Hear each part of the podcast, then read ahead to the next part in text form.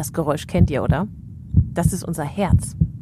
Es schlägt verlässlich jede Sekunde, jede Minute, jeden Tag bis zu 100.000 Mal. Wir nehmen davon eigentlich nichts wahr. Wir nehmen einfach an, dass es arbeitet und arbeitet und arbeitet und zwar reibungslos und geräuschlos wie ein gut geölter Motor. Wir hören erst auf unser Herz, wenn es eben nicht mehr verlässlich schlägt, wenn es plötzlich stolpert, wenn es plötzlich nicht mehr das macht, was es soll, wenn es sich bemerkbar macht. Und damit es so weit nicht kommt und unser Herz schön weiter still seine Arbeit machen kann, gibt es heute ganz viele verschiedene Möglichkeiten, auch und gerade digital. Und das soll unser Thema heute sein. Tech Your Health. Digitale Tools für deine Gesundheit. Ein Podcast der WAZ. Hallo und herzlich willkommen zu einer weiteren Folge von Tech Your Health. Ich bin Steffi Hein, ich bin Moderatorin und Journalistin. Hallo, ich bin David, Professor Dr. David Matusiewicz, Dekan Institutsdirektor an der FOM Hochschule für den Bereich Gesundheit und Mitautor des Buches Der smarte Patient. Ja, ich bin der andere Mitautor, Professor Dr. Jochen Werner, bin ärztlicher Direktor am Essener Uniklinikum, in meinem ersten Berufsleben Arzt und jetzt Krankenhausmanager. Und wir drei, wir versuchen immer zusammen herauszufinden, wie wir unsere Gesundheit mit digitalen Helfern verbessern können. Und ihr beiden habt das ja schon recht intensiv recherchiert und habt ja gerade gesagt, ihr habt ein Buch zusammengeschrieben, Der smarte Patient. Digitalisierung macht dich gesund. Und heute podcasten wir hier zum Thema Herzgesundheit. Also erstmal werden wir drei uns darüber unterhalten, was wir eigentlich schon so persönlich vielleicht für unser Herz mal gemacht haben.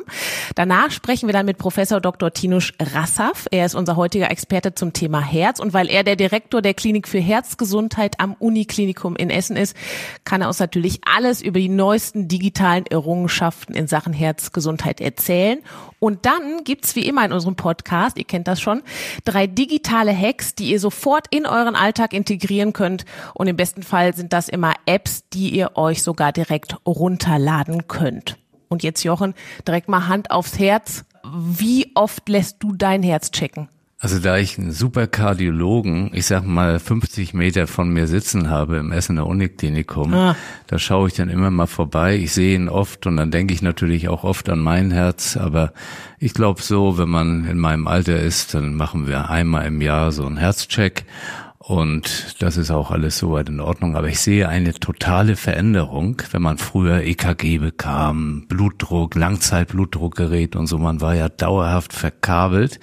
Und auch das ist ein Zeichen, dass sich da ganz viel tut. Und da werden wir nachher einiges von Tinusch äh, erfahren. Ja, ja, das hoffe ich doch. Aber das ist auch so das, was ich in meinem Kopf habe, diese Komplettverkabelung, diese Kästen, die man an sich trägt, dann dieses EKG, wo ich auf dem auf dem äh, Cardio-Dings hier, dieses Fahrrad, wo ja. ich da so drauf sitze und das ist so das, was ich kenne zum Thema Herz. Du hast gerade gesagt, in meinem Alter denkt man da schon mal dran, einmal im Jahr das machen zu lassen. Was was bedeutet jetzt so dein Alter? Also für die Hörerinnen und Hörer draußen, wie wie alt muss man sein, um es einmal im Jahr zu machen? Ja, also ich sag mal, ich mache das jetzt seitdem ich 50 bin. Ne? Also vorher habe ich, glaube ich, jetzt nicht so viel Herzdiagnostik gemacht, aber wenn man dann so 50 wird, dann denkt man ja, man muss da mal hingehen und dann lässt er auch die Blutwerte untersuchen und dann können die Kardiologen ja auch sehen, wie bestimmte Blutfettzusammensetzungen sind. Ist man Risikopatient oder nicht? Wie ist die Vorgeschichte? Was ist in der Familie gewesen? Und wenn du dann in der Familie doch einige Krankheitsfälle mit Herzgefäßsystem hattest, dann sollte man wach sein und da ist ja gar nichts Schlimmer. Erstmal so eine Diagnostik. Ultraschall gehört auch oft dazu. Also im Grunde all das, was jetzt nicht wehtut. Und dann denke ich, ist das eine gute Geschichte, das machen zu lassen. Ich selbst bin 65 jetzt und habe hoffentlich noch einige Checks vor mir. Hm. David, wie ist das bei dir? Ich, ich darf das einfach so sagen, du bist ein Ticken jünger als der Jochen. Ähm, denkst du, denkst du auch über dein Herz ab und zu mal nach? Ich meine, es pumpt den ganzen Tag ja wahrscheinlich voll un, unbemerkt vor sich hin. Aber denkt man trotzdem ab und zu mal dran, das checken zu lassen? Ja, ich habe letztes Mal die Statistik gehört, ich weiß nicht, ob es stimmt, aber dass am Tag äh, das äh, Blut im Körper ungefähr 16 Kilometer zurückliegt, so im Durchschnitt. Und wenn man sich das mal überlegt, was da alles für Ströme laufen, ist das schon wichtig, dass man das zumindest mal im Blick hat. Und äh, auch als noch relativ junger Mensch, aber auch nicht mehr ganz so jung, macht man sich darüber auch Gedanken. Und wenn ich ich habe gerade mal auf meiner Apple Watch geschaut, ähm, wie man Blutsauerstoff ist. Der ist zum Glück ganz gut heute. Danke, dass du das Fenster nochmal gelüftet hast. Ich kann, ich kann damit heute mein EKG messen und ähnliches. Und ähm, es fängt ja heute bei der Prävention an und geht eben in die Nachsorge und da will man möglichst früh, wenn man da anfängt, kann es ja nicht schaden, da mal ein bisschen reinzugucken. Genau. Äh, du äh, sagst, du trackst dich mit deiner Apple Watch, du guckst deinen Blutsauerstoff nach und so, das ist ja schon ziemlich weit fortgeschritten, würde ich sagen. Also ich habe eine ganz normale Armbanduhr, ich kann gar nichts tracken. Findest du das nicht auch ein bisschen beängstigend, wenn du dann irgendwelche Werte siehst, die du vielleicht gar nicht richtig einschätzen kannst? Ja, das ist in der, in der Tat immer wieder ein Thema, aber ich finde das erstmal interessant. Ich glaube, der einzelne Wert am Tag ist so halbspann. Spannender wird es irgendwann sein, die Langzeitwerte sich mal anzuschauen. Und damit eben auf der einen Seite gibt das Sicherheit und das ist interessant, weil ich würde ja sonst wahrscheinlich kein EKG machen. Ähm, auch, auch Blutdruck und, und andere Dinge. Auch Blutsauerstoff da hat man eigentlich nichts mit zu tun, aber ich glaube, das ist gut, wenn man weiß, dass es sowas gibt, zum einen. Und ich glaube, dass man da auch das dann wiederum einen Experten braucht, der das einschätzen kann, der das interpretieren kann. Das kann man wahrscheinlich nicht selbst so gut tun. Deshalb ist es gut, auf der einen Seite diese Werte zu haben, auf der anderen Seite immer wieder dann mit jemandem zu sprechen, der sich damit auskennt. Wie ich das sagen? Also ich meine, Blutdruck kann ich auch einschätzen. Klar, da weiß man, irgendwas mit 120 ist okay, 120 zu 80 oder so, aber alles, was darüber ja hinausgeht, irgendwie würde ich sagen, oh Gott, das kann ich eigentlich überhaupt nicht mehr einschätzen. Sagt deine Apple Watch da oder dein, dein, dein Wearable, wenn irgendwas nicht in Ordnung ist? Also piepst das dann sehr laut oder musst du es selber schon einschätzen? Also manchmal kam so eine oder kommt so eine ähm, Nachricht wie atmen Sie oder sowas. Da habe ich mich erstmal erschreckt, ja, weil man denkt, Wie atme ich zu wenig? Ja, ja. Äh, da kommen manchmal so Hinweise, aber ich habe gelernt, das sind so auch, da geht es auch so ein bisschen um mentale Gesundheit, um Dinge einfach auf sich zu achten. Ne? Also da wird man so angestupst, mal etwas zu tun. Das hat dann nicht was zu, damit zu tun, dass mein Herz gerade steht oder so. Ne? Jochen, glaubst du, wir sind vielleicht generell ein bisschen zu nachlässig mit unserem Herz, weil es eben ein Ding ist, was eigentlich immer funktioniert, bis es eben dann nicht mehr funktioniert und dann ist es direkt gar nicht mehr so gut? Das gilt ja für ganz viele Dinge, wo man dann sagt, auch in der Krebsvorsorge, warum ist der Mann mit dem Prostatakrebs mit 65 Jahren nicht irgendwann mal vorher zur Vorsorge gegangen? Ähm, Wir kümmern uns ja ganz oft erst darum, dann darum, wenn wir merken, irgendwas funktioniert nicht mehr. Und mit dem Herz, ich glaube, das ist schon so eine zentrale Thematik, die wir unbedingt im Auge behalten müssen. Auch von den Hausärzten her, wenn die ein Blutbild machen, da gibt es heute bestimmte Parameter, da kann schon der Hausarzt sagen, da ist ein Risikopatient. Und dieser Risikopatient, den schicke ich jetzt einmal zum Kardiologen, um zu sehen, läuft der vielleicht eine höhere Gefahr, einen Herzinfarkt zu bekommen. Und das sind nicht immer nur die ganzen Messungen mit Variables, das kann das unterstützen. Aber wenn ich jetzt so, was weiß ich, riech mich auf, habe leichte Rhythmusstörung, denke, ist das vielleicht Vorhofflimmern? Das kann schon so eine Apple Watch beantworten. Wenn dann was ist, dann schicke ich dem Kardiologen direkt mein EKG, so kann man es dann machen. Und das ist ja schon was Besonderes. Du hast gerade auch jetzt nochmal das Wort Variable gesagt. Wir sprechen die ganze Zeit so ganz selbstverständlich darüber, ne? Aber man muss ja auch davon ausgehen, dass viele vielleicht jetzt sagen, Variable, Variable, Variable, was ist das eigentlich genau? Das sind ähm, so Gesundheitstracker, die wir an uns tragen. Oder David, erklär noch mal kurz etwas besser. Du bist ja unser Digital-Nerd hier. Ja, wearable übersetzt heißt es das Tragbare, etwas Tragbares. Ne? Also es kann eine Uhr sein, es kann irgendein Sensor am Körper sein, irgendwas, was etwas misst. Und der Begriff, den gab es schon ganz früher mal in der, bei den Chinesen damals den Abacus-Ring. Das war so ein Ring mit einem Rechenschieber. Das war das erste Wearable der Welt. Ne? Das war wie so ein, ja, ein Ring mit, mit so Kügelchen, die man, wo man Berechnung machen konnte. Aber jetzt in der heutigen Zeit ist es irgendein Sensor, den ich am Körper trage und meistens ist es eine Uhr. Wie schnell ist diese Entwicklung eigentlich jetzt vonstatten gegangen? Also dass dieses von ich mache einmal im Jahr vielleicht einen Check beim Hausarzt und lass mein Herz abhören, bis zu diesem ich tracke mich selbst. Ist dieser dieser Schritt sehr schnell gegangen eigentlich? Also ich glaube, wir sind immer noch so in dieser Pionierzeit, ähm, die das wirklich öfter machen. Es gibt diese Quantified Self-Bewegung aus San Francisco. Das war ja die erste Bewegung, ich glaube vor ungefähr 20 Jahren das erste Mal, wo Leute angefangen haben, ich sag mal in Excel-Tabellen ihr Gewicht niederzuschreiben, so ein bisschen sich selbst zu quantifizieren. Es kommt langsam immer mehr, aber wir sind immer noch weit weg von dem, wie es vielleicht möglich wäre heute technisch. Habt ihr auch irgendwelche ähm, Apps, die ihr vielleicht schon mal jetzt vorab empfehlen könnt, die man, die man äh, nehmen kann, um sich gut selber zu tracken oder selbst mal was einzutragen oder so? Also eine App, die ich kenne, ist Preventigus Heartbeats. Die wurde nach klinischen Studien eben beurteilt. Die kann Rhythmusstörungen hervorsagen mit einer Genauigkeit, genau wie ein EKG. Aber es gibt, glaube ich, ganz viele verschiedene Dinge, die es die es gibt, aber die auch noch entwickelt werden. Hm, okay, also wir sind quasi dran. Ja, wie immer haben wir ja in unserem Podcast auch einen Experten zu Gast, der sich so 24/7, also den ganzen Tag mit unserer Thematik beschäftigt und heute ist das Professor Dr. Tino Schrasser. Er ist Spezialist für Patienten mit Herz-Kreislauf-Erkrankungen. Er ist nämlich der Direktor der Klinik für Herz- und Gefäßmedizin am Universitätsklinikum in Essen. Hallo, schön, dass Sie da sind. Hallo, ich freue mich sehr. Sollen wir einfach du sagen? Es ist immer so viel mit Titeln und so, deswegen habe ich gesagt, wir sagen am besten immer du, wenn So es sich anbietet. Unbedingt. Also, hallo Tinusch. Hallo. Tinusch, wie viele Patienten behandelst du, sagen wir mal so, wöchentlich, die jetzt vielleicht mit einem Herzinfarkt zu dir kommen, die ganz quasi neu in diesem Herzsektor sind und sagen, ich habe vorher nie was bemerkt, jetzt habe ich einen Herzinfarkt. Wir sehen bei uns in der Klinik circa stationär und ambulant insgesamt 20.000 Patienten im Jahr. Und davon haben wir ungefähr 1.000 Infarktpatienten pro Jahr. Und das kann man hochrechnen praktisch, wie, wie viel das dann oder, oder runterrechnen, wie viel das dann praktisch pro Woche sind. Aber ich sehe akut die Patienten, das sind immer natürlich einige, die dann, die ich dann selbst sehe, aber auch insbesondere in der Nachsorge, die dann zu mir kommen sagen, okay, was kann ich jetzt machen, damit sowas nicht wieder auftritt und damit wir das Risiko der Folgeerkrankung eines Herzinfarktes zum Beispiel verhindern. Ja, das wären schon relativ viele bei, bei der, bei der, bei der großen Klinik. Jetzt wäre meine Frage auch, wie, wie, bei wie vielen Patienten könnte das eigentlich verhindert werden? Eben ein Herzinfarkt, ein, ein ganz plötzlicher, weil wir vielleicht uns getrackt hätten, weil wir besser auf uns aufgepasst hätten, weil wir vielleicht vorher schon mal zum Kardiologen gegangen wären oder einfach zum Hausarzt. Bei wie viel ist es vermeidbar?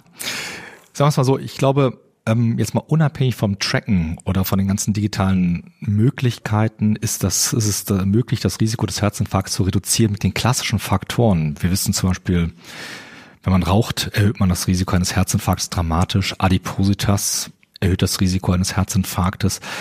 Schlechte oder wenig Bewegung erhöht das Risiko eines Herzinfarktes. Der Diabetes, wenn er nicht gut eingestellt ist, erhöht das Blutdruck, wenn er nicht gut eingestellt ist, erhöhte Fettwerte, wenn die nicht gut eingestellt sind oder wenn die auch zu spät identifiziert werden.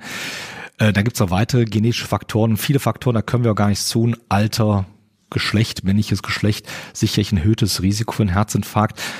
Das sind einmal so die, die klassischen Faktoren, die man sicherlich regulieren kann und ähm, für die man vielleicht sogar noch nicht mal unbedingt ein, ein Variable benötigt. Aber ähm, mit so einem Variable haben wir natürlich dann nochmal die Möglichkeit, ähm, ich sag mal, das weiter zu optimieren.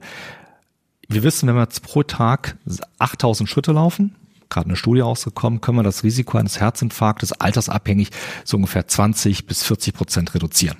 Und dafür hilft natürlich auch ein Variable. Ich kann natürlich auch sagen, ich brauche nicht unbedingt ein Variable. Ich weiß, wenn ich eine halbe Stunde am Tag laufe, dann, dann, dann reicht das, dann sind das auch die Stunden, das ist richtig. Aber ich merke bei vielen Patienten, die, ähm, oder auch bei Freunden, wenn die plötzlich mich mit denen spazieren gehen, sagt, Moment, fangen an, ihre Uhr zu tippen, steht ein Start und laufen dann. Und ähm, das hilft. Also das reduziert schon dann ähm, oder oder verbessert äh, die die die Fitness und reduziert somit auch das Risiko eines Herzinfarktes. Also eigentlich ganz einfach. Der einfachste Tracker, den ich quasi dabei habe, mein Schrittzähler, kann mir schon auf jeden Fall gut helfen. Ah, absolut. Eigentlich, eigentlich brauchen wir ja noch nicht mal den Schrittzähler. Eigentlich wissen wir auch alle, dass wir nicht rauchen brauchen. Und eigentlich wissen wir auch alle, dass wir uns gut ernähren müssen. Und eigentlich wissen wir das ja alles. Viele Sachen wissen wir wirklich. Aber jetzt ist der Mensch ja gemütlich. Und ähm, jetzt ähm, brauchen wir ja oft auch einen Schubs und wir brauchen Unterstützung. Und ich sehe schon bei sehr vielen Patienten, ich sehe es auch im eigenen privaten Umfeld, dass so eine mm, ich sag mal ein Variable, da gibt's ja ganz verschiedene Firmen, dass das schon sehr gut unterstützt im Alltag und dass dann ganz klar ist, ich muss jetzt achten auf äh, Herzfrequenz, ich muss achten auf die Schritte, ich muss achten auf Blutdruck, auf Apps kommen wir gleich noch und die helfen ja. Und wenn die helfen, ist das super dann, dann soll man es auf jeden Fall machen. Wieso nicht? Was macht ihr beiden, David und Jochen? Raucht ihr nicht? Äh, geht ihr 8000 Schritte am Tag und, und ernährt ihr euch auch gut? Wir rauchen beide nicht. Ich glaube, wir gehen beide 8000 Schritte am Tag und ernähren, ja, versuchen wir auch. Mal so, mal so. Mal aber so, mal so. Die psychische Gesundheit ist auch wichtig, wenn man ein gutes Steak isst oder so. Aber ich glaube, es kommt auf die Masse an, die dann doch ab und zu, äh, also die, die Routine muss, glaube ich, ganz gut sein. Da darf man ab und zu mal sich was gönnen, glaube ich. Viele verbinden ja auch mit so einer mediterranen Kost und so weiter irgendwie, das schmeckt nicht oder so. Und da ist ja auch ganz, ganz viel passiert in den letzten Jahren. Also ähm, wir haben auch bei uns die, die äh, Ernährung umgestellt im Krankenhaus in großen Teilen und das wird total anerkannt, ne? weil es eben heute auch viele leckere Gerichte gibt. Ich wollte gerade mal sagen, mediterrane Kost verbinde ich immer mit einem schön gegrillten Fisch und einem Glas Wein, mindestens. das ist doch gar nicht so schlecht, oder? Na, Im Gegenteil, viel Fisch. Mediterrane, pflanzenbasierte Kost, ja. Ich habe ein Ach so, Wort. ach so, erwähnt. mediterrane pflanzenbasierte Kost, ja, das musst du ja ganz ausführen. Das Na, ist- Moment, Moment. Fisch, Fisch ist ja gerade Fisch Fisch, ist Fisch ist, auch sogar besser als, also eine Studie sagt, dass Fisch essen zweimal Fisch pro Woche besser ist als, also besser in dieser Studie abgeschnitten hat, eine rein vegetarische Ernährung. Das heißt, äh, viel Fisch, wenig Fleisch, äh, vegetarisch sicherlich gut, aber Fisch ist ähm, da nochmal hilfreicher gewesen. Aha, guck mal, der Experte da, der Tinusch. Äh, Fisch ist gut fürs Herz. Fisch ist gut fürs Herz. Welcher Fisch denn da besonders? Also wenn ich den Brathering aus dem Glas fische, ist das das gleiche, als ob ich mir äh, eine Dorade auf den Grill lege? Oder Uh, jetzt kommt die Frage. jetzt wird's interessant jetzt für wird's mich, jetzt ist es kulinarisch. Wir sind ja praktisch hier. ich glaube, wenn wir, wenn wir mal sagen, wir, wir, wir versuchen, klar, äh, es ist ein ähnliches Beispiel mit Nüssen. Zweimal die Woche eine Handvoll Nüsse helfen. Erdnussbutter ist nicht so sinnvoll. Das ist vielleicht ähnlich wie mit dem, mit dem Fisch. Der, äh, jetzt gibt's ja verschiedene Fastfood-Restaurants und da ist ja der Fisch vielleicht total frittierter drauf. Vielleicht ist das nicht unbedingt das Ideale. Vielleicht Okay. reden wir eher von wirklich von der Dorade, die auf dem Grill ist oder in der Pfanne ist. Also, ihr Lieben, äh, geht weg von diesem Laden da mit diesen schönen frittierten Kibbelingen und der Remoulade. Das ist, glaube ich, nicht so gut. Ja, aber ich will nicht sagen, dass ich ja nicht hingehe und auch nicht gerne, aber ich sehe, halt, wie, wie Jochen das gerade schon sagte und, und, und David, das ist halt die Gesamtheit macht's. Also wenn man mal so ein Cheat Day hat, das ist völlig okay, aber die Gesamtheit macht's. Was ist, es geht jetzt ein bisschen weg von digital, aber trotzdem ist es ja super interessant zum Thema Herz. Was ist denn jetzt mit einem, mit einem Glas Wein zum Beispiel? Ist das fürs Herz gesund, weil es mir vielleicht auch psychisch gut tut, weil ich, weil ich mit Freunden zusammensitze oder mit meinem Partner und ein schönes, gemütliches Glas Wein trinke? Also ich rede jetzt nicht vom Exzess oder so. Ja, auch da gibt's ganz unterschiedliche Studien. Ähm, Flavanole, das sind so ähm, Bestandteile der, ähm, also Pflanzenbestandteile, die in bestimmten Weinen vermehrt vorhanden sind und das ist gut fürs Herz-Kreislauf-System. Ähm, andere Studien, Studien sagen, ja, das vielleicht nicht so ganz, ganz so gut. Ich habe so ein Glas Rotwein in Dosen schadet sicherlich nicht. Wir haben aber in den Leitlinien ist der Alkohol fast komplett raus.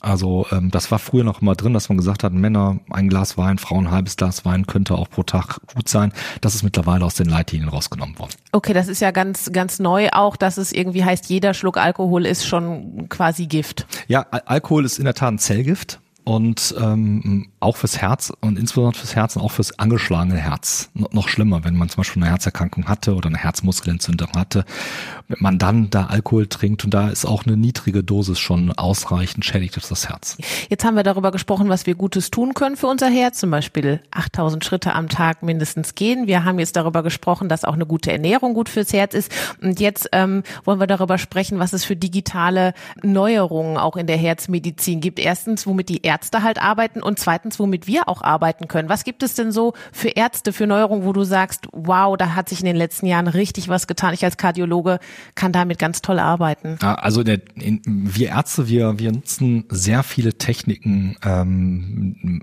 also es ist gar nicht mehr wegzudenken. Ich sag mal, Standard Ultraschall in der Herzmedizin. Das ist, ähm, kann man wirklich nicht mehr, nicht mehr vergleichen mit Ultraschall von vor zehn Jahren. Wir haben mittlerweile ähm, spezielle automatische KI-basierte Auswerteeinheiten, die uns wirklich hochsensitiv und spezifisch sagen können, wo haben wir eine Schädigung im Herzen, wie ausgeprägt ist sie. Warum ist das wichtig? Weil wir mittlerweile das behandeln können. Deswegen ist das wichtig. Wir haben zum Beispiel spezielle ähm, Algorithmen, EKG-Algorithmen. Da, sind wir selbst an der Klinik auch beteiligt an der Entwicklung, die uns äh, vorhersagen können, mit der ho hohen Wahrscheinlichkeit liegt eine spezielle Herzerkrankung, eine spezielle Her Form der Herzschwäche vor. Es gibt jetzt die ersten Ansätze, Studien, dass ähm, wenn Patienten auf die Notaufnahme kommen, ähm, dann braucht man ja zur Infarktdiagnostik ein EKG, aber auch eine Blutabnahme.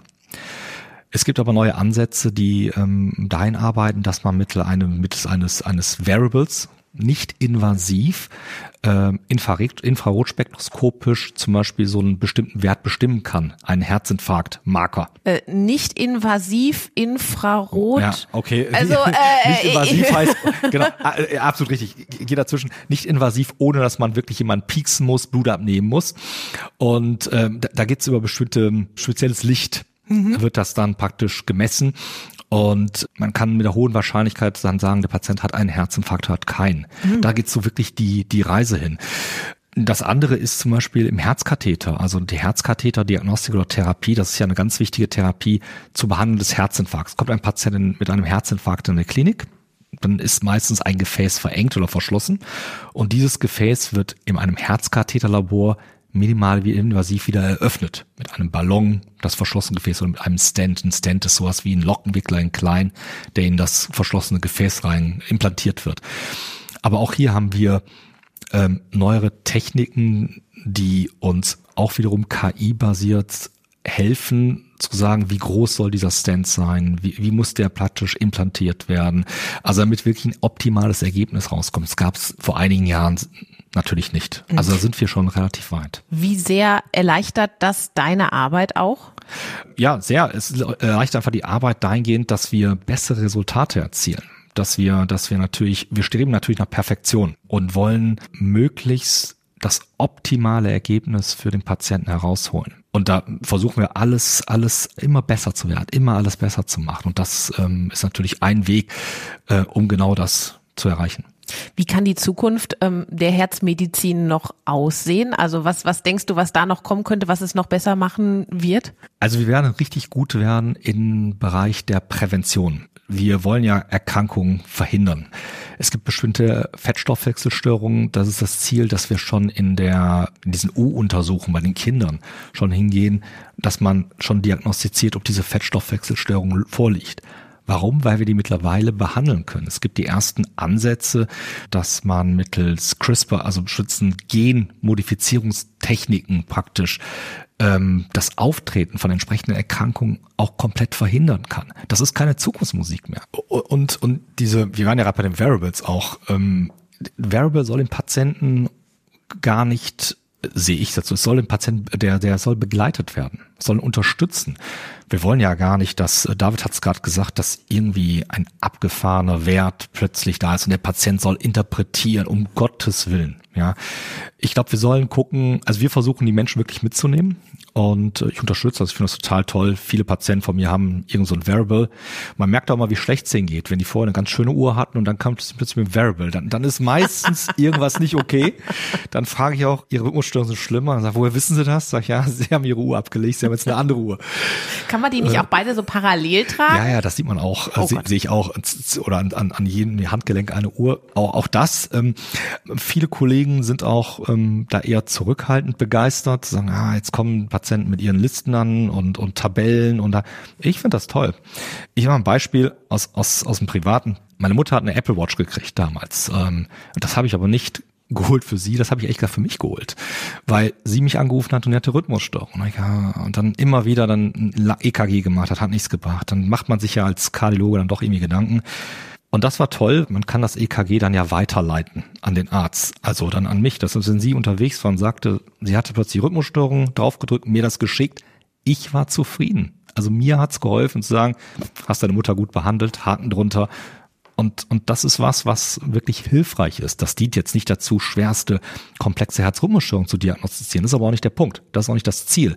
Hier ist es ja wirklich so, den Patienten mitzunehmen. Und dafür ist das, finde ich, ideal. Aber wie super ist das, wenn, wenn Ärzte und Patienten so zusammenarbeiten können und ja beide sich weiterbilden und, und zusammenarbeiten? Ich glaube, da wird sich sehr viel tun. Ich glaube, diese persönlichen Erfahrungen, die Tinusch gerade gesagt hat, das ist, glaube ich, das, was einen selber am meisten überzeugt. Und wenn ich mit Menschen spreche, also ich bin ja, wie gesagt, kein Kardiologe oder so, aber mir erzählen auch einige, das Problem ist in diesem Feld, dass ähm, man die, die Medikamente, die verschrieben bekommen, und ich weiß aus meinem äh, Bereich, dass man die nicht wirklich nimmt, weil das ist ja irgendwie alles so abstrakt. Ne? Man soll irgendwelche Pillen nehmen, obwohl man keine Schmerzen hat. Oder Beispiel, wenn jemand hohen Blutdruck ist, hat man Power. Ne? Hoher Blutdruck, Power, Power, Power. Kriegt man von Kardiologen eine Tablette und der geht runter, dann ist man müde. Denkt sich, ja toll meine Lebensqualität hat sich jetzt erstmal verschlechtert. Also das ist genau das Punkt. Und da gibt es, glaube ich, ganz viel früher noch Möglichkeiten, dass ich über, ich sag mal, eine tolle Herz-App in Zukunft überhaupt verstehe, was passiert da überhaupt, wofür nehme ich die Pille, so kurze Aufklärungsvideos habe, vielleicht sogar ein Pill-Reminder, der mich erinnert. Du bist zwar im Urlaub, aber vergiss nicht beim Abendessen deine Tablette. Solche Dinge, die mich anstupsen, die mir sozusagen einmal A erklären in allen möglichen Sprachen, Ne? Das ist ja auch ein Vorteil, weil Wir sind ja mitten im Ruhrgebiet. Wenn ich nicht verstehe, was ich habe oder wozu ich die Tablette nehme und ich fühle mich dadurch müder als vorher, dann lege ich die ganz schnell weg. Klar. Und ich glaube, das ist ein großes Problem. Und da kann, können diese Tools helfen, jetzt nicht speziell fürs Herz, aber eben auch. Hm, Jetzt haben wir das so ein bisschen angestupst, dieses, was man tun könnte, da eine App, hier so ein Reminder und so. Tinusch, könntest du vielleicht nochmal ganz explizit für uns alle drei digitale Hacks formulieren, die wir dann äh, erstens in die Shownotes reinpacken können und die jetzt auch jeder von uns direkt vielleicht gleich mal runterladen kann oder zumindest zum Arzt gehen kann und sagen, du Arzt, ich habe da was gehört, können wir da mal drüber reden, kannst du mir es vielleicht verschreiben? Ich möchte ich möchte ein, ein Werbung ein bisschen für Wearables generell machen. Ich glaube, das ist gut, weil man hat einen Schrittzähler. Ich kann relativ sehen, schnell einfach sehen, ich muss meine 8000, 10.000 Schritte am Tag machen, das ist gut. Das heißt, das ist gut. Das andere ist EKG-Analyse. Jetzt sicherlich nicht für den gesunden oder die gesunde Patienten, vielleicht Patienten, der schon fortgeschritten ist oder schon eine Herzerkrankung hatte oder Rhythmusstörung hat, entwickelt die EKG-Analyse. Und das dritte ist, ähm, haben auch die Variables, die messen den, die Sauerstoffaufnahme. Das gibt so die Leistungsfähigkeit wieder.